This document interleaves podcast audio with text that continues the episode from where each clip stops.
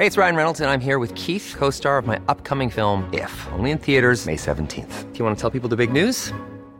All right, I'll do it. Sign up now and you'll get unlimited for $15 a month in six months of Paramount Plus Essential Plan on us. Mintmobile.com slash switch. Upfront payment of $45 equivalent to $15 per month. Unlimited over 40 gigabytes per month. Face lower speeds. Videos at 480p. Active Mint customers by 531.24 get six months of Paramount Plus Essential Plan. Auto renews after six months. Offer ends May 31st, 2024. Separate Paramount Plus registration required. Terms and conditions apply if rated PG. El Heraldo Radio presenta Cámara de Origen, un nuevo espacio para enterarnos del trabajo de las legisladoras y legisladores en los Congresos de México. En Cámara de Origen tiene la palabra Carlos Zúñiga Pérez.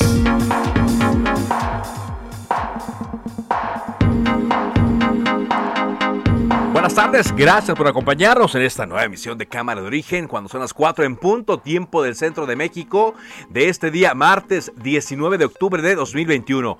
Mucha información que se está generando en la discusión todavía de la ley de ingresos, de la ley de derechos para el próximo año. Hay discusiones entre los legisladores, aunque pues vamos viendo que se impone la mayoría de Morena y sus aliados y vamos a hablar de esto y tendremos entrevistas a lo largo del programa referente a lo que se aprobó ya en lo general y se está discutiendo en lo particular.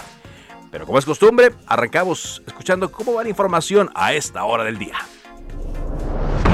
Patricia Armendaris, diputada de Morena. Tenemos que llegar a estándares contributivos que actualmente están en un vergonzoso 14% del Producto Interno Bruto, el más bajo de los países de la OCDE, en la protección de los jóvenes a través de las medidas como su inscripción en el registro tributario para protegerlos contra los repetitivos y masivos robos de su identidad. Carlos Valenzuela, diputado del PAN.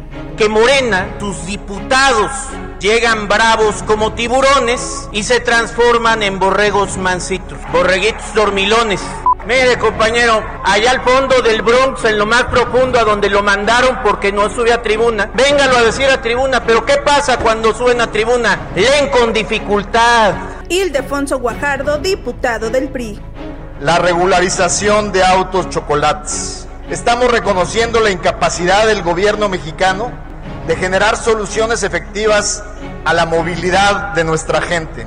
Que no haya fraudes utilizando el, el, hecho de que son menores de edad, pero eso no afecta en nada, eso es bueno.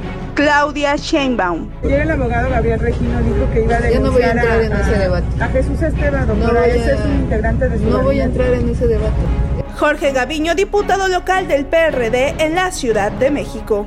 Porque quieren levantar una columna libre, porque quieren silenciarla, porque quieren proteger políticamente al canciller Ebrard. Marcelo Ebrard. Si usted no se siente responsable por este, por esta mala construcción de una línea de Bueno, mire usted, el, uh, lo que vi en la semana pasada es que se pusieron o no se pusieron pernos o que estaba mal una soldadura. Yo creo que el jefe de gobierno es muy difícil que pueda supervisar eso personalmente. Yo hice lo que tenía que hacer. Aquí más información del día. El ex jefe de gobierno de la Ciudad de México, Miguel Ángel Mancera, actual coordinador de los, de los senadores del PRD, dijo que no ha sido citado a declarar por el caso del derrumbe en la línea 12 del metro. Hoy murió Celeste Batel, esposa de Cuauhtémoc Cárdenas y madre del exgobernador de Michoacán Lázaro Cárdenas Batel, actual eh, coordinador de asesores del presidente Andrés Manuel López. Ya se le rindió homenaje en la Cámara de Diputados a Celeste Batel. Presidente Andrés Manuel López Obrador recibió a la senadora Ifigenia Martínez en Palacio Nacional. Cabe recordar que López Obrador decidió no acudir hace unos días a la ceremonia donde le entregaron la medalla Belisario Domínguez. La Interpol emitió ficha roja para detener a la conductora de televisión Inés Gómez Montt y a su esposo Víctor Manuel Álvarez Puga. Se les acusa de lavado de dinero por 3 mil millones de pesos, además de defraudación fiscal. Un juez reactivó la orden de aprehensión contra Carlos Cabal Peniche al no presentarse a una audiencia en la que debía ser imputado por el presunto fraude de 695 millones de pesos a la empresa Crédito Real, supuestamente relacionado con la compra de acciones del grupo Radiopolis. Bueno, en un momento vamos a ver cómo van las cosas en la discusión de la Cámara de Diputados, la ley de ingresos, decíamos la miscelánea fiscal, la ley de derechos para el 2022. Pero antes, antes hacemos una escala en el Senado de la República. Agradezco mucho que esté con nosotros Gustavo Madero, senador del Grupo Parlamentario eh, Plural. ¿Cómo está, senador? Muy bien, Carlos, muy contento, muchas gracias. A ver, cuéntenos, eh, senador, ¿cuál es el estatus? Eh, se iba a dialogar en la Junta de Coordinación Política sobre la participación, sobre, pues, qué podían hacer y qué no podían hacer estos cinco senadores, entre los que se encuentra usted, que se conformaron en nueva, una nueva bancada. ¿En qué vamos, senador? Pues mira, eh, la, la propuesta de ellos es no reconocer como grupo parlamentario ni darnos eh, las, eh, eh, la capacidad de presidir comisiones o tener voto y voz en la mesa directiva y en la Jucopo. ese es un golpe que recibimos, es un golpe duro, pero que no nos tumba, Carlos. No es un golpe que nos tumbe. No, para nada. este, porque la voluntad son costos que asumimos. Desgraciadamente no compartimos esta visión eh, de, no querer hacer este reconocimiento, eh, pues eh, escudándose en esquemas de tipo reglamentario jurídico, cuando la propia Constitución nos ampara, pero hemos decidido no litigar, no irnos a, a, la Corte para exigir este este derecho, ah. sino, sino funciona, funcionar, Carlos, como tal, en la práctica, en los hechos, este, estaremos eh, actuando como bloque, eh, teniendo una agenda y un activismo eh, mucho más audaz, libre y, de mayor calado. Esa es nuestra aspiración, Carlos, que cuando tengamos participaciones, volvernos referentes de la, del análisis y del el valor agregado que tengan nuestras propuestas, Carlos. aquí es importante porque se hablaba de mm, que un recurso al cual ustedes podían acudir para que tuvieran todas las prerrogativas, derechos de un grupo parlamentario, era ir a la Corte. Me está diciendo entonces que ya no van a ir a la Suprema Corte de Justicia, lo decidieron. Eh, hemos valorado no, no, hacerlo y, aceptar eh, la convivencia eh, política eh, sí, sí, vamos a exigir que se nos dé nuestro lugar. Ya logramos eh, los asientos juntos. Eh, tenemos más peso específico y más senadoras y senadores que varios grupos parlamentarios, entre otros el del PRD, que tiene tres senadores. Lo consideran grupo parlamentario de manera irregular porque no, no puede un grupo parlamentario ser de menos de cinco y lo reconocen. Y nosotros seremos cinco y el PT tendrá cuatro y el Partido Encuentro Social pues ya no tiene partido. Pero, en fin, eh, no, no queremos afectar a nadie, lo que queremos nosotros es avanzar con nuestra propuesta. Y te, te, pongo un ejemplo. A ver.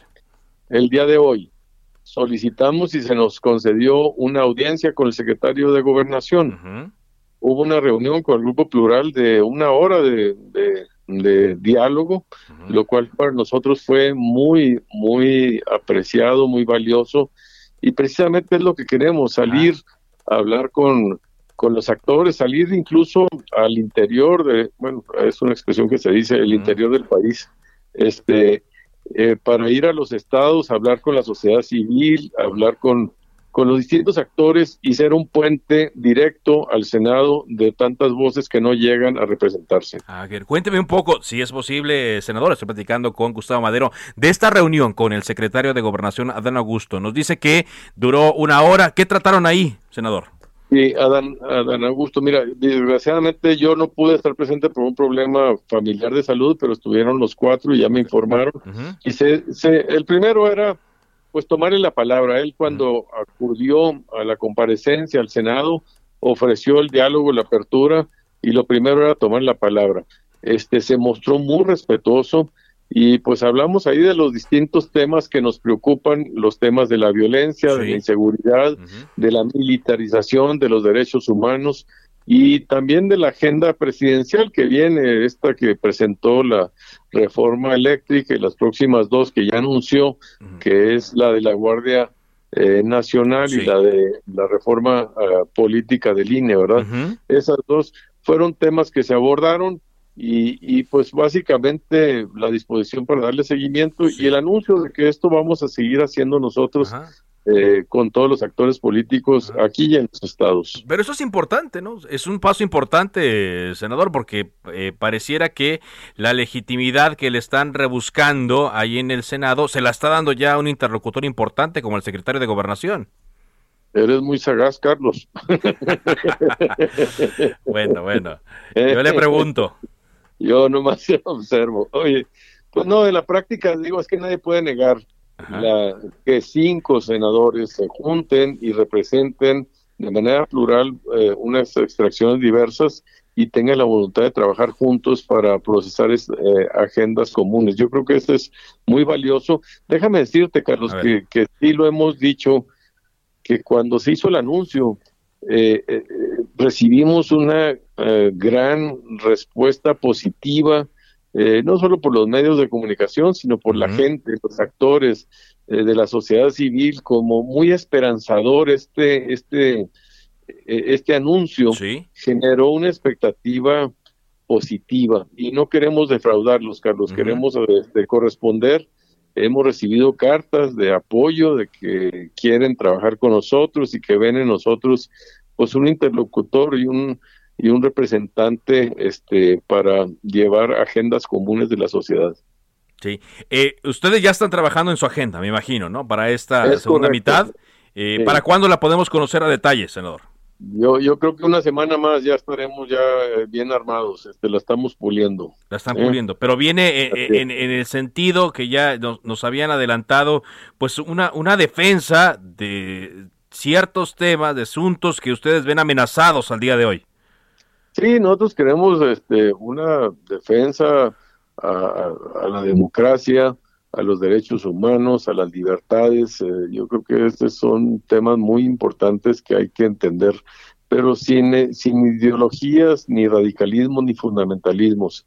Eh, queremos la sensatez, el diálogo y yo por eso he insistido que lo que falta en México es el centro, el centro político se está perdiendo porque eh, los, eh, se está radicalizando y polarizando los, los actores políticos. Entonces nosotros quisimos salirnos de esta trampa, Carlos, y, y, y brincar a este vacío es un salto al vacío, pero para empezar a llenar y a construir una propuesta de centro. Una propuesta de centro que, bueno, hace falta. Y quizá esto será un ejemplo, Gustavo Madero, no sé eh, si ese sea su uh, también alguno de sus objetivos, pero para futuras legislaturas, ¿no? Sí, fíjate, yo eh, incluso siempre traigo a colación el modelo exitosísimo de Angela Merkel de Alemania, que gobernó 16 años, ella siendo de un partido centro derecha, que es la CDU, la Unión Demócrata Cristiana, co-gobernó 12 de los 16 años con el SDP, SPD, que es el Partido eh, Socialdemócrata Alemán. Eh, y pues es una muestra, una demostración de que sí se pueden conciliar y construir acuerdos y consensos entre dos visiones distintas. y, y, esto fortaleció a Alemania y le dio mucha fuerza también a la Unión Europea y Angela Merkel respetó y defendió los derechos humanos, la migración, el cambio climático, pero también la libertad económica. y, creo que eso es lo que hay que buscar. Muy bien. Hay que buscar en el mundo y es la invitación que yo hago, Carlos, a, todos los que nos escuchan. Perfecto. ¿A qué tipo de país nos queremos parecer? Pues le agradezco mucho, senador, que nos haya aclarado en qué punto van y al darnos estas notas. Y platicamos entonces cuando tengan lista la agenda, ¿le parece? Me parece muy bien, muchas gracias. Por gracias, muy buenas tardes, Gustavo Madero. Bueno, vámonos ahora directamente a la Cámara de Diputados contigo, Iván Saldaña, porque vaya que ha estado intenso el debate eh, por la ley de ingresos, bueno, por el paquete fiscal 2022. Adelante con tu reporte, Iván. ¿Qué tal, Carlos, amigos del auditorio? Buenas tardes. Sí, efectivamente, y, y ahorita en este momento continúa el debate en lo particular de la miscelánea fiscal. Eh, pero antes hubo conferencia de prensa para fijar posturas al respecto de los coordinadores del PAN, del PRI y del PRD, esta alianza va por México, donde el PRI en la Cámara de Diputados advirtió a Morena y aliados que pues la aplanadora de votos que están aplicando para aprobar el paquete de reformas en materia fiscal y de ingresos para 2022 sin aceptar ninguna de las propuestas o modificaciones, dijo es un mal augurio para la futura discusión de la iniciativa de reforma eléctrica del presidente Andrés Manuel López Obrador. Es decir, ya ligaron esto y pues por de alguna manera se le preguntó también en, en, una entrevista aparte al coordinador de Morena eh, al respecto dijo que descartó que sea un chantaje, pero antes en la conferencia eh, Rubén Moreira eh, quien es el coordinador del PRI, enfatizó que van a pelear hoy todo el día, Carlos, son 358 reservas de la oposición de este bloque, dijo, las van a presentar todas para buscar cambios en la miscelánea fiscal. Escuchemos parte de lo que dijo en la conferencia de prensa. Mal augurio, ¿eh? Mal augurio porque viene presupuesto y no quisiéramos pensar que es lo mismo. Mal augurio porque viene una pretendida reforma eléctrica no nos, preocupa mucho, nos preocupa mucho que a la sociedad no se le escuche. Este día va a ser un día importante y yo con eso concluyo. Las tres bancadas hemos decidido ser muy puntuales, muy objetivos, no dar el paso atrás en, el debate, así estemos aquí las próximas 48 horas. Ninguna reserva, no vamos a buscar esa entrecomillada economía del tiempo que favorece una votación fast track. Ahí también el coordinador de los perredistas, Luis Espinosa Cházaro, resaltó que la postura de las tres bancadas opositoras, pues es muestra de que el, perdón, resaltó de que pues es una muestra, Carlos, de que el bloque va por México. Dijo estamos más unidos que nunca y pues mientras el coordinador del PAN, Jorge Romero, acusó que se está ignorando a la oposición, pero también a las voces en Parlamento Abierto que advertían de terrorismo fiscal, por ejemplo, en la, en la, en la ley de, en la miscelánea fiscal de terrorismo fiscal para los jóvenes de 18 años que se van a tener que inscribir forzosamente al registro de contribuyentes, eh, aunque cuando no laboren. Ya respondió también eh, el coordinador de Morena, Ignacio Mier, adelantó que pese a la existencia de la oposición, no van a aceptar ninguna modificación. Y pues bueno, escuchemos por qué lo dijo. No, no, no, no hay que mezclar peras con manzanas. No son peras como son dos cosas diferentes. Nosotros tenemos que mantener una política económica de austeridad, de no endeudar al país, de mantener el equilibrio en los indicadores macroeconómicos, de propiciar el desarrollo del país. Está creciendo la economía de México por encima del crecimiento de otros países y no tenemos deuda. Carlos, la información esta tarde desde la Cámara de Diputados. Gracias, gracias Iván. Entonces regresamos contigo y para conocer parte de la postura de Morena, agradezco que esté con nosotros la diputada Patricia Armendáriz. ¿Qué tal? ¿Cómo está? Muy bien, muchísimas gracias para servirte. Ayer la veíamos haciendo una defensa de este paquete fiscal 2022 y un ataque muy puntual a la oposición, Patricia. ¿Por qué lo hacía? Porque están mintiendo, o sea, la, ley de, la, toda la iniciativa tiene una exposición de motivos. Y es nuestra responsabilidad leer las razones por las cuales se, se, está eh, eh, recomendando cada cambio del Ejecutivo. ¿no? Entonces, si todos lo hemos leído, todos somos estudiosos y me consta porque cuando estamos en las comisiones técnicas, todo el mundo entiende el tema, ¿por qué entonces pretenden que no lo entendieron y, y, eh, y lo malinterpretan? Eso a mí me parece una falta de seriedad. Falta de seriedad. Ahora, usted hacía esta crítica. Sin embargo, por lo que escuchábamos hace rato, Patricia, por parte de este bloque opositor, decían que pues ellos iban a, pelear por sus reservas. Son más de 200 eh, las, las que tienen en un afán, dice, de que esto no se apruebe en fast track. Pareciera que vemos dos puntos eh, eh, extremos irreconciliables, Patricia. Sí, porque desafortunadamente la Cámara es mi primera vez. Yo no sé si había sido así antes, yo nunca la seguía está muy polarizada. Este, y parece ser que la idea es, subir allí con insultos, con malas interpretaciones y con y eso no va, eso no va. Eh, te voy a explicar, por ejemplo, esto, del terrorismo fiscal. Sí está perfectamente especificado en la exposición de motivo que es que, el, registrar a los jóvenes en el, en el registro federal de contribuyentes es, tiene la intención de protegerlos por robo de identidad que sufren. Mira, eh, acabo de subir ahorita eh, uno de nuestros eh, diputados de Morena, Miguel Torruco, y explicó algo muy sencillo. Mira, si yo soy una, ¿sabes lo que es una fintech? Sí, bueno, yo sí sé, pero para nuestro auditorio. Bueno, una fintech es una justamente una financiera técnica. Sí. Este, y de repente llegas a tu casa y te encuentras con una tarjeta y te dice, querida Patricia Armendáriz, te acabo de ser acreedora de esta maravillosa tarjeta Black, Sí. sin comisión y además va a ser tu asesor financiero. Sí. ¿no? Todo lo que necesito es que te, te registres en esta aplicación fulanita de tal, Sí. me pongas tu nombre este, y tu y tu fecha de nacimiento. Sí. Tú te subes este, y te preguntan tu RFC. Si tú, eres, tú eres un millennial, no, no, no, no ganas dinero, pero te encanta tener tu tarjeta, ya salí feliz de la vida para ir a comprarte los calcetines de, de dinero que te van de tu papá. Ajá. Y, este, y, y, y pones tu nombre, dices no tengo RFC, pero entonces te- ellos te lo ponen Sí. Lo y, lo suben, inventan. y, te y te suben el SAT. Ujú. Entonces tú ni siquiera cuenta te diste.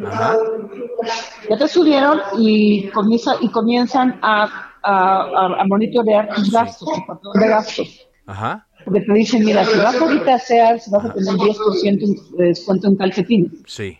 Esas bases de datos se las venden a, a empresas de, de consumo eh, comercial. Ajá. Ese es el negocio de muchas fintechs. Sí. Entonces, y el millennial ni siquiera se ha enterado que ya está registrado en el RFC y mal registrado. Ajá.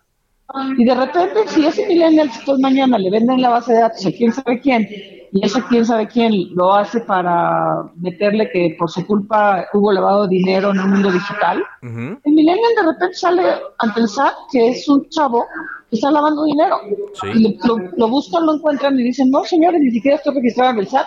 No, pues aquí está. Sí. Lo que SAT quiere es que se registren, que se regularicen para evitar este tipo de explotación de los jóvenes, de robo de identidad. Usted, lo que tú dices es que no hay, no hay mala voluntad en esto. Ahora, No. ¿cabría la posibilidad, eh, diputada, de que las sanciones se No, no quiten? existen. No, No, o sea, existen de- por lo siguiente. Ajá. Porque tú tienes, ahí dice, en, en el registro que te, que te va a mandar el SAT para que lo hagas, Sí. eh, te dice que es con ingresos o sin ingresos. Y tú puedes ahí poner ahí, soy, me estoy registrando sin ingresos. Y el SAT te cree. ¿Tú crees que al SAT le interesa irte a averiguar a ti, estudiante, si pagaste tus impuestos? No. Por amor a Dios. Pero entonces, a ver, El porque... SAT, la- está, la- el la- SAT la- está yendo ahorita contra los grandes contribuyentes. sí. Pero no, no hay una amenaza de un de una multa a quien no se inscriba. Para nada, para Nada. nada. No, no hay para eso. nada. No. No, tampoco. Tampoco. Porque eso es lo que había trascendido. Entonces, usted dice... No, no, no, simplemente si, si, si no te inscribiste, pues ya te va a volver a encontrar por ahí en esas, en esas bases de datos que vendes, y te llaman y te van a decir, oye Patricia, te- te- te- te- te- no- pagaste tus impuestos, lavaste dinero por acá o, o gastaste este dinero, y tú vas a tener que decir, no es cierto. Entonces, bueno, pues, ¿por qué no te registraste desde un principio Ajá. en la facilidad que te di para que no te usen? Claro. Ahora, Patricia, usted dice, es- una discusión que se está dando de dos visiones muy distintas, ¿no? Y No, vemos no ya... son visiones, son tergiversaciones. Es una tergiversación, dice usted. Sí, Ajá. sino que no, que no engañen a los jóvenes. A los jóvenes los estamos protegiendo con esta medida. Ajá. Y Usted... lo sabe la oposición, Sí. por eso me da coraje, que están ahí la, la exposición de motivos, Ajá. pero para, pues para, pues, perdón por la palabra, asustarte con el petate del muerto, pues van a decir, eso y más. Así como también están diciendo que los donativos atentan contra la sociedad civil, no es cierto. No es que quieran cierto. acabar con la sociedad civil, como dicen los de la oposición. ya, a ver, los donativos de personas físicas, porque esto aplica nada más a personas físicas, Sí. personas físicas que quieren donar de buena fe, eh, con tu, este, eh, el promedio que donan las personas físicas en México son 30 mil pesos. Ujú. Y el, eso quiere decir, si lo multiplicas entre punto 15, que es el 15% de lo que puedes, donar, de puedes exentar de impuestos ahora, de- con, la, con la nueva ley, es una persona que gana 16.6 pesos, 16.666 pesos mensuales. O sea, te va a alcanzar perfecto para hacer tu donativo para la escuela, para las becas, para esto, para el otro. Sí. Pero sin embargo, ¿cómo te explicas que hay cientos, cientos de personas físicas que donan con, con, con, eh, con exención de impuestos 300 millones de pesos? Ajá. Me queda menos de, un minuto, Patricia. Lo, que veo es que eh, ustedes están en su defensa y dicen no vamos a ceder porque estamos convencidos de que es algo positivo. Es lo que yo eh, capturo de esta entrevista. Totalmente. Estamos en pro de, la, de, la, recaudación y en apoyo a la gente de menores ingresos. Nada más. Le agradezco mucho que en medio de la discusión me haya tomado esta llamada. Muchas gracias. Gracias a ti. Hasta luego. Patricia Armendaris, diputada del Movimiento de Regeneración Nacional, diciendo, estamos convencidos y no veo yo un punto en el cual ellos vayan a ceder a pesar de que la oposición dice que ahí van a estar discutiendo todas sus reservas. Vamos a hablar más de este asunto después de un corte comercial. Le recuerdo mi cuenta de Twitter, arroba carloszup, ahí estamos en contacto directo. Volvemos a Cámara de Origen. Se decreta un receso. Vamos a un corte, pero volvemos a Cámara de Origen con Carlos Zúñiga Pérez.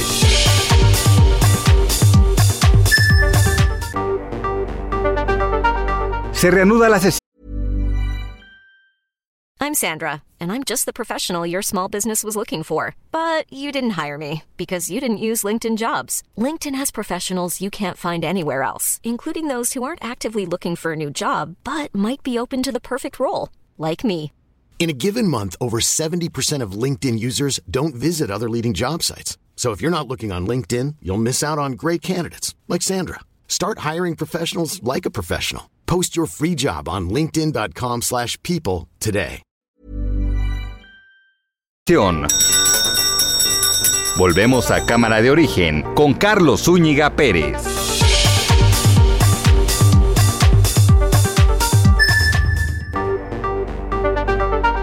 Contacte a Carlos Zúñiga Pérez en Twitter, Facebook e Instagram como arroba carloszup.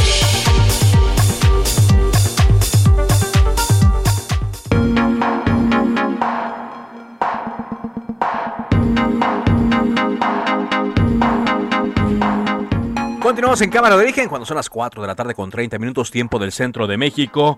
Hoy el... Eh, gobernador del estado de Oaxaca, Alejandro Murat, se reunió con Ken Salazar, el embajador de Estados Unidos en México, y eh, pues hicieron una gira por Salina Cruz, Oaxaca, para supervisar los avances del llamado corredor interoceánico del Istmo de Tehuantepec. Ahí vieron las acciones que se están llevando a cabo para que este proyecto llegue a buen término. Es un proyecto para convertir a Salina Cruz y en general al Istmo en el centro logístico más importante de América. Desde las instalaciones de la Administración Portuaria Integral de Salina Cruz, el gobernador dijo que el programa del Istmo de Tehuantepec es el proyecto más importante de los últimos tiempos y, como lo ha dicho el presidente López Obrador, está llamado a ser la palanca de una nueva era de desarrollo y crecimiento para el sur sureste del país, con más industria, comercio y también con inversión y empleo. Bueno, pues es parte de la gira que hizo Ken Salazar allá por Oaxaca para conocer estos eh, proyectos de la mano del gobernador Alejandro Murat, de acuerdo a lo que nos están haciendo llegar. Vámonos ahora a Baja California, donde eh, sigue esta discusión en torno a lo que ven desde la Ciudad de México los legisladores y están anunciando un amparo en contra de obligar a los jóvenes a solicitar el RFC. Atahualpa Garibay, el corresponsal de El Heraldo en Baja California, con el reporte adelante. Buenas tardes, Carlos. Eh, buenas tardes a todo el auditorio. Efectivamente, tras ser aprobado la noche de ayer la iniciativa para hacer obligatorio que los jóvenes de 18 años se inscriban en el registro federal de causantes, diputados federales del Partido de la Revolución Democrática adelantan que presentarán un amparo para que esta medida no entre en vigor en los próximos días. Los legisladores periodistas insisten en que se trata de un acto de terrorismo fiscal por parte del gobierno del presidente Andrés Manuel López Obrador. La diputada federal por Baja California y secretaria de la Comisión de la Juventud de la Cámara de Diputados, Estefanía Rodríguez, calificó como un retroceso el que estén obligados a solicitar su inscripción en el registro federal de contribuyentes de este sector de la juventud y advirtió que la medida afectará aún más a las y los jóvenes de todo el país. Consideró que el gobierno federal aceptó un golpe a la juventud mexicana, por eso dice que van a recurrir a este a este a esta vía jurídica que es el amparo ante los juzgados del distrito para buscar detener que se obliga a los jóvenes de 18 años en México a solicitar su inscripción en el- la base del RFC, Carlos. Bueno, pues es parte de lo que es y seguramente se van a sumar algunos otros grupos legislativos. Gracias, gracias Atahualpa por este reporte. Un saludo. Atahualpa en Garibay, quien eh, pues eh, eh, nos da cuenta de todo esto. Vamos a tratar de entender un poco las repercusiones de lo que mm, ha sido aprobado eh, hasta ahora, y que bueno, pareciera que con la planadora y que con eh, la oposición no va a ser suficiente. Pareciera que ya son las reglas que tenemos. Está con nosotros el contador Vicente Morales Villagrán, él es fundador del portal El Consejero Fiscal. Eh, gracias eh, por darnos esta llamada, contador. Mi estimado Carlos Arellano, muy buenas tardes. Carlos, Carlos Zúñiga, aquí estoy, Ah, muchas gracias. Ah, perdón, es, Carlos- es que me Carlos Zúñiga, con. Ángel Arellano, que es Sí, el productor. perdón. Ya Sí, hicimos perdón. aquí una vez, Carlos no se Zúñiga. preocupe. Mucho Eh, gusto, buenas tardes y saludo a todos, saludo a todo su auditorio, este Carlos. A ver, ¿qué, qué destaca usted, contador? ¿Qué destacan allí en el eh, portal del consejero fiscal de lo que ya han aprobado los legisladores? eh? ¿Qué es lo que nos va a afectar a los Bueno, contribuyentes? eh, ¿Qué es lo que les debe llamar la atención? pre- precisamente el día 18, o sea, el día de ayer, eh, pues se ya se elaboró la Gaceta Parlamentaria, donde vienen ya los acuerdos tomados, lo, prácticamente lo que ya está autorizado en materia de los impuestos, y destaca mucho lo que está en el impuesto de la renta. Ajá. Para mí que es lo más importante, ¿no? Sí. Aunque, aunque en, en el Pleno solamente hubo 200, 260 votos a favor y 218 en contra, ¿eh? Sí. O sea, que estuvo apretada la, La, la, decisión. Pero mire, eh, dado que esto es un poco amplio lo, lo que está por aquí, quiero decir a su auditorio que lo más importante, desde mi punto de vista, es un paso que se da adelante en materia de simplificación fiscal. ¿Cómo ve? A ver. Simplici- es más, se, se pregona que ya no necesitan expertos para calcular los Que, que impuestos. ya no, que ya no necesitaríamos contadores, dicen. Bueno, no, no, déjeme decirle que en ver. el 2014 que dijeron eso, yo estuve en contra, que dicen, no necesitas uno, no necesitas como cinco, ¿no? Ajá. Bueno, pero mire, eh, concretando para, para nuestro auditorio que nos está escuchando, se dio un paso, eh, yo le llamo un boom en materia de simplificación fiscal. Sí. Y esto va dirigido a un núcleo más o menos de 10 millones de personas físicas que declaran, según el SAT, al año menos de 3 millones y medio. Que declaran menos de 3 millones. Menos Están en ingresos menores a 3 millones y medio de pesos. están en, ese rango. Ajá. Están en- son 10 millones de personas físicas. Sí. Y les están dando un régimen que se llama de confianza, Sí. que podemos hablar de toda la tarde, pero voy a hacer lo más A ver, importante. a ver. ¿En qué consiste el régimen de confianza? Su nombre lo dice.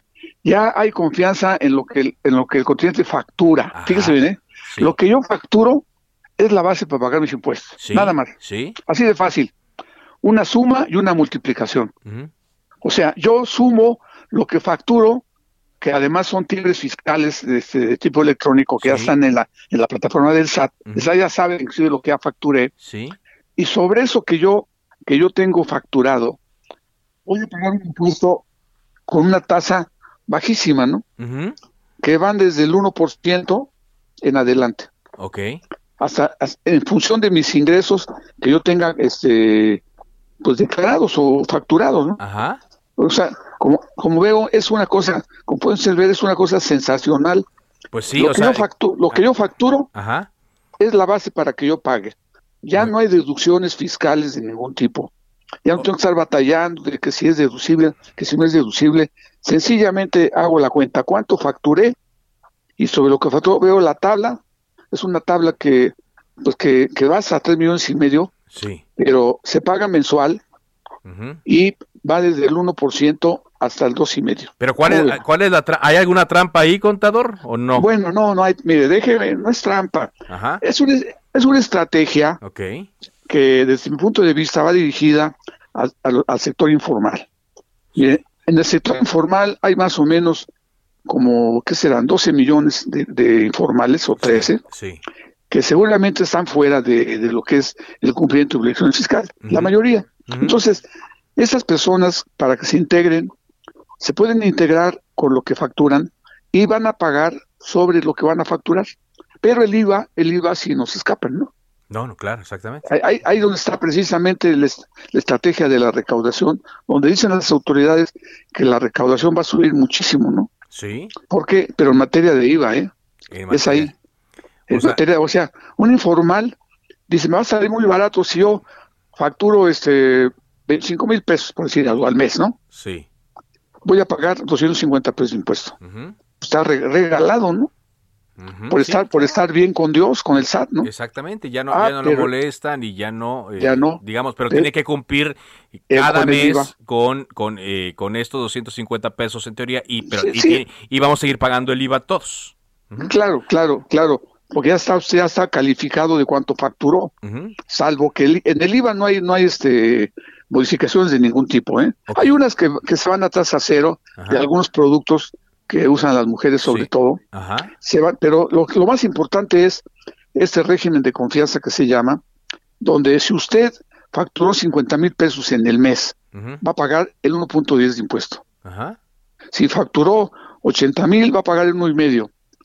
O sea que esto va para los que tienen ingresos menores al año de 3 millones y medio. Muy bien. Ah, Una Ahora, cosa, eh, contador, sí. que quiero que usted que en su experiencia profesional recomendaría a los a los clientes, sus clientes Claro. que se apegaran a este a este régimen de confianza? con ojos cerrados. Mire, yo todo el tiempo, eh, durante, que han sido muchos años que he estado cerca de, de un sistema de régimen fiscal simple, he pregonado que se pague el impuesto como, digamos, como en Argentina, por decir algo, Sí. se paga sobre ventas. Usted dice, ¿cuánto voy a vender en el año? Pues tanto, eh, veo la tarifa que es muy baja, lo divido entre 12 y, de- y de cada mes deposito un, un doceavo. Así, de- y no hago declaraciones ni hago nada. Igual aquí, aquí se va a hacer una declaración mensual con, con lo que se facture, paga su impuesto y hace una anual y ya. Sí. Es todo. Pues es- Pero o- hay que tener cuidado, porque como usted está declarando todo, el fisco ya sabe cuánto facturó y le va a cobrar el IVA. Que además el IVA no es del contribuyente, el contribuyente se lo carga en el precio, ¿no? Claro. El, el- el IVA, el IVA es, es- es de la, es de la nación, bueno, del, del gobierno, del erario. Ajá. Entonces, el IVA no tengo por qué quedármelo. Yo lo, lo transfiero y lo entero, ¿no? Ahora, tengo derecho a que si yo gasto algo que esté justificado fiscalmente, el IVA que a mí me cobran, lo descuento. Sí, exacto. Eh, Ahí sí hay que llevar una cuentecita por fuera de cuánto IVA voy, voy, voy pagando yo de lo que gasto que es deducible o que está legalmente eh, justificado. Ajá. Un comprobante eh, lo puedo descontar del IVA Mire, que yo cause. Pues sí. Yo Aquí por lo que Pero- veo, digo, es un cambio importante, trascendente, No, no. eh, como si hubiera sido una reforma, ¿no? Completa. Yo le llamo un giro de 180 grados. Giro de 180 Porque grados. ja- jamás había habido un sistema tan sencillo como este, el que le llaman de confianza. Sí. Mire, antiguamente, por ahí de los años 90, que ya llovió mucho, había lo que se llamaban los causantes menores. Sí. Igual ponía una cantidad y sobre eso pagaban, pero era un verdadero abuso, ¿no? Lo eliminaron. Luego se vino lo que es el, el- los famosos repecos, que era algo parecido, Sí. que en el 2014 lo desaparecieron, y metieron un sistema que se llama el, el- el- el régimen de incorporación fiscal. Sí. Fue un, fue un fracaso, Ajá. que trae bondades, ¿eh? Trae bondades. Sí, exacto. Porque el, el contribuyente queda exento 10 años de no pagar impuesto, Ajá. cada año le van descontando, le van rebajando el 10 o aumentando el 10, pero sí es, es un- con obligaciones de, de adulto, vamos a llamarle así. En este caso del de confianza es sencillísimo. ¿no? Usted nomás se da de alta su RFC y hace y, y- usted tiene que hacer timbres fiscales en la plataforma, en su plataforma o en un programa que usted tenga por ahí, usted quiera. Factura, emite su combate fiscal y sobre ese pago, este, si estoy abajo de, como dije, 200, y- si estoy en 25 mil al mes, Sí. pues es el 1, ¿no? Claro. Si claro. estoy en 50 mil, el 1.10, se va máximo dos y medio, hasta 3 millones y medio. Pues, Y, obli- y obligaciones, pues son mínimas las obligaciones. Yo creo, eso va dirigido a 10 millones que están registrados ahorita Pues, Ajá. con ese, con ese monte. Pero hay 13 millones de informales. Claro, claro. O sea que eh, el gobierno espera que incremente 30% de, de, de contribuyentes. ¿no? Contribuyentes, pues es, es interesante, es- es- como usted dice. Podemos pasar toda la tarde hablar, hablando de, de- de Ah, este no, sí, tema, sí. pero Sí. eh, a mí también me interesa mucho, digo, porque Claro. pues, uno que tributa, pues claro que No, tiene que buscar claro. la manera. Eh, pero eh, me queda uh, poquito tiempo. ¿Alguna otra cosa que nos, que nos diga? Esta Bueno, es una buena bueno, Es una buena clave. Va dirigido, nomás comento lo siguiente. Sí, Actividades empresariales, sí, hono- honorarios y también arren- arrendamientos y al campo, al campo, ¿no? En, en el campo les quiero comentar que los que los que los que tengan ingresos abajo de 300 mil no pagan impuesto en el cam- del campo de la cosa silvícola, ¿no? Ajá. Si usted se pasa de 300 mil, se puede meter a este régimen, Perfecto. al, impuesto barato. Ahora, también algo importante que salió, que es menos importante lo que estoy comentando, pero no deja de ser importante. Las personas morales, las sociedades, personas morales, que tengan actividades empresariales abajo de 35 millones al año, también un régimen de, que le llamo de confianza para ellos. Aunque es diferente, acá usted va a pagar el impuesto solamente del, de lo que es el flujo de caja. Lo que usted cobra, lo que usted gasta. Mm, es, es, un, interesante. interesante. Y también tiene algunas ventajas en las deducciones de lo, de lo que usted invierte. Es más rápida la deducción. Muy bien. Pues es algo para personas morales. Hay solamente los que facturan hasta 335 millones al año, nada más. Bueno. Por, otro lado, también hay limitaciones con el caso de los donativos, ¿no? Sí, que es la parte más, más este, pues, eh, polémica de la que se está dando. Pues, si le parece, eh, contador, en lo que va avanzando, podemos ir platicando ya cuando esto quede completamente ah, me parece que en ese camino. Por lo pronto, le agradezco mucho que en estos temas nos haya puesto el acento. Al contrario, Muchas y, gracias. Que, y que se fijen muy bien en el régimen de confianza que es para muchos personas físicas que están abajo de 3 millones y medio al año. Muy bien. Muchas gracias, bueno, Carlos, mucho gusto. Buenas tardes. El contador Vicente Morales Villagrán, fundador del portal El Consejero Fiscal, con estas primeras claves que salen de el paquete fiscal que se está discutiendo en estos momentos. Y regresamos al terreno político. Está con nosotros el diputado del PAN, Héctor Saúl Telles. ¿Qué tal, diputado? Buenas tardes. Carlos, buenas tardes. Un gusto. Gracias, eh, pues eh, eh, pareciera que no, no veo una forma de que se ceda en eh, lo que los grupos parlamentarios han estado discutiendo, en particular eh, la Alianza Va por México y Morena y sus aliados. Eh, escuchamos hace rato a los coordinadores Rubén Moreira y al diputado Herrera diciendo que pues ellos van a estar reserva por reserva discutiendo esto y que no van a dejar que esto se apruebe en fast track. Estoy hablando de, de las discusiones que están teniendo del paquete fiscal 2022. ¿Qué es lo que han estado observando usted ustedes, diputado, y qué es lo que más les preocupa de lo que se ha estado aprobando en las últimas horas? Pues mira, Carlos, nuevamente vemos esta mayoría irresponsable por parte de Morena de estar dando un paquete económico, al menos ahorita en, en materia de ingresos, eh, pues una muy lamentable actuación. Eh, primero, desde la Comisión de Hacienda, con tan solo un parlamento abierto eh, de pues, unas cuantas horas de, un día sin tomar en cuenta las recomendaciones de especialistas, académicos, de sectores productivos y ni una sola observación fue tomada en cuenta, entonces este Parlamento abierto pues en realidad fue una completa simulación. Y eso es preocupante porque eh, nos muestra de alguna forma eh, la, forma en que van a actuar también en materia de egresos, ya hablando del presupuesto que veremos en unos cuantos días.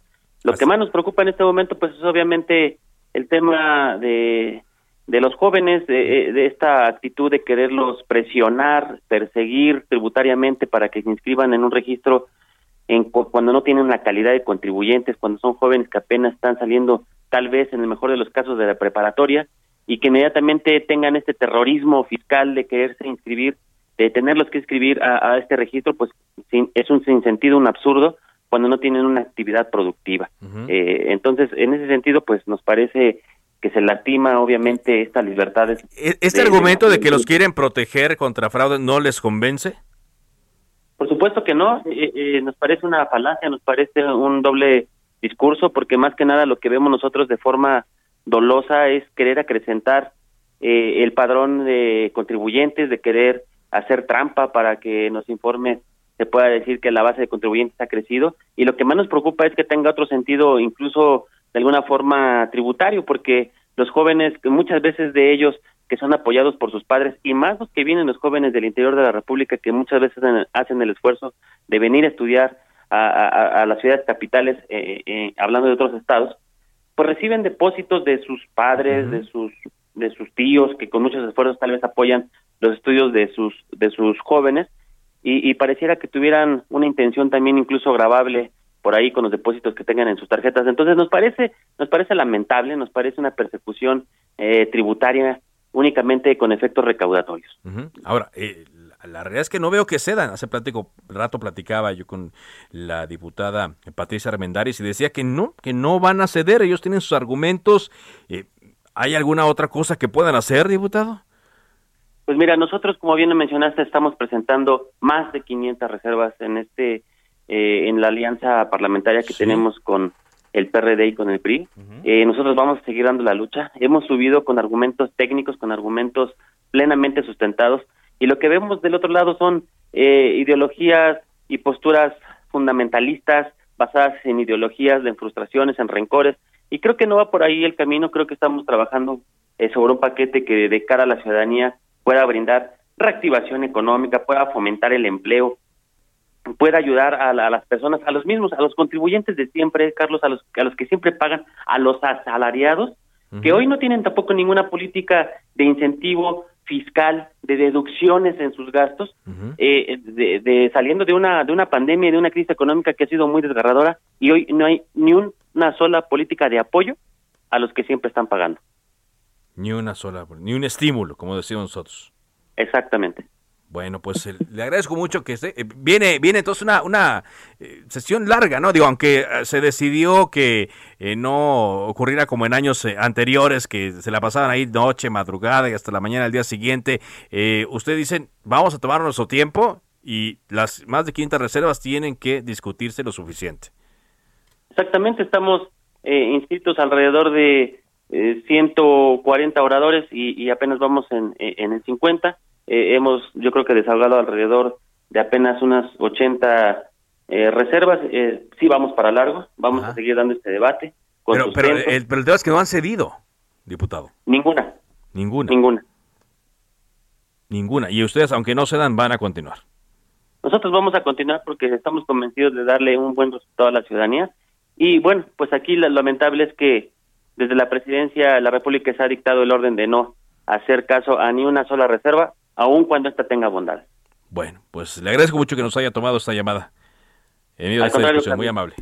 Héctor gracias. Telles, diputado del Partido Acción Nacional, han estado discutiendo, discutiendo, discutiendo, pero ninguna han cedido, ninguna han perdido y pareciera que es un, un diálogo que no va a llevar a ningún lado. Vámonos a Nuevo León con Daniela García, corresponsal de El Heraldo de México. Hay un nuevo proyecto de reestructura del transporte público. Una de las críticas más severas que el nuevo gobernador Samuel García Sepúlveda ha hecho a su antecesor, Jaime Rodríguez Calderón, el Bronco, es el tema del transporte. ¿Qué es lo que proponen, Daniela? Adelante.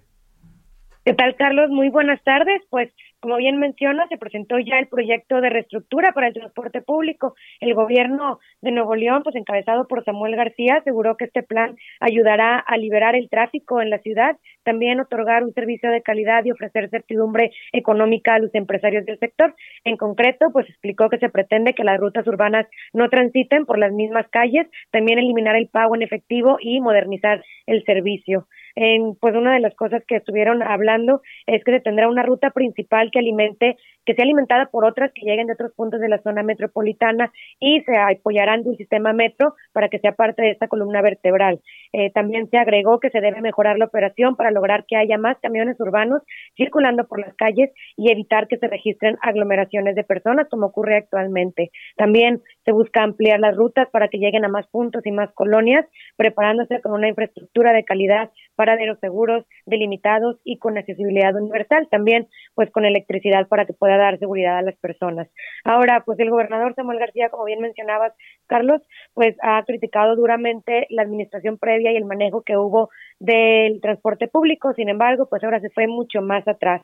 Condenó que las rutas que existen actualmente en el sistema de transporte público se hayan diseñado hace 40 años y no se haya modificado el sistema y es por eso que asegura no es eficiente para el tamaño y movilidad que existe actualmente en la zona metropolitana. Según el secretario de Movilidad del Estado, Hernán Villarreal, se trata de un sistema que ya se encuentra caduco y es, y es intransitable. Así que bueno, pues es una de las presentando el día de hoy en este programa. Se espera que sigan presentando más durante los próximos días. Estaremos pendientes de esto. Bueno, pues éxito, éxito, porque sí, hace, hace mucha falta. Gracias, Daniela. Estamos pendientes. Muy buenas tardes. Bueno, rápidamente, eh, antes de irnos, eh, cuando el, eh, la- el tema de espectáculos y la justicia se juntan, hay, información que compartir. Hoy conocemos que la cantante Gloria de Los Ángeles Treviño Ruiz, Gloria Trevi, promovió un amparo contra cualquier orden de aprehensión que haya sido girada en su contra. La demanda de garantías fue presentada el día 28 de septiembre y un día después fue turnada a Luz María Ortega Tlapa, juez octavo distrito en materia penal en la Ciudad de México. Recordemos que se manejó que Gloria Trevi estaba siendo eh, denunciada por la Unidad de Inteligencia Financiera y por el delito de operaciones con recursos de procedencia ilícita y evasión fiscal por alrededor de 400 millones de pesos. Hoy también conocimos que ya se giró una ficha roja contra la conductora de televisión Inés Gómez Montt y su esposo Víctor Manuel Álvarez Puga. Esto para que sean localizados en más de 190 países por el caso de delincuencia organizada y lavado de dinero que deriva de un supuesto desvío de 2.950 millones de pesos del sistema penitenciario federal durante la pasada administración federal aquí en México. Así es que, bueno, pues ahí la última información que tenemos en torno a estas eh, estos personajes del espectáculo. También rápidamente le comentamos que el gobierno de Estados Unidos notificó este martes a la Comisión Nacional de Acuacultura y Pesca, la CONAPESCA, que le fue asignada nuevamente la certificación de camarón mexicano para que pueda ser exportado a Estados Unidos. Desde el 30 de abril esto no se podía, pero ya el gobierno de Estados Unidos levanta este veto al camarón de México. De esta forma llegamos a la parte final de Cámara de Origen. Gracias por habernos acompañado. Siga en Heraldo Radio con Javier Solórzano y referente informativo. Mi nombre es Carlos Zúñiga Pérez. Me encuentra en Twitter como arroba carloszup. Por ahora, es cuanto. Se cita para el próximo programa. Cámara de origen, a la misma hora, por las frecuencias de El Heraldo Radio. Se levanta la sesión.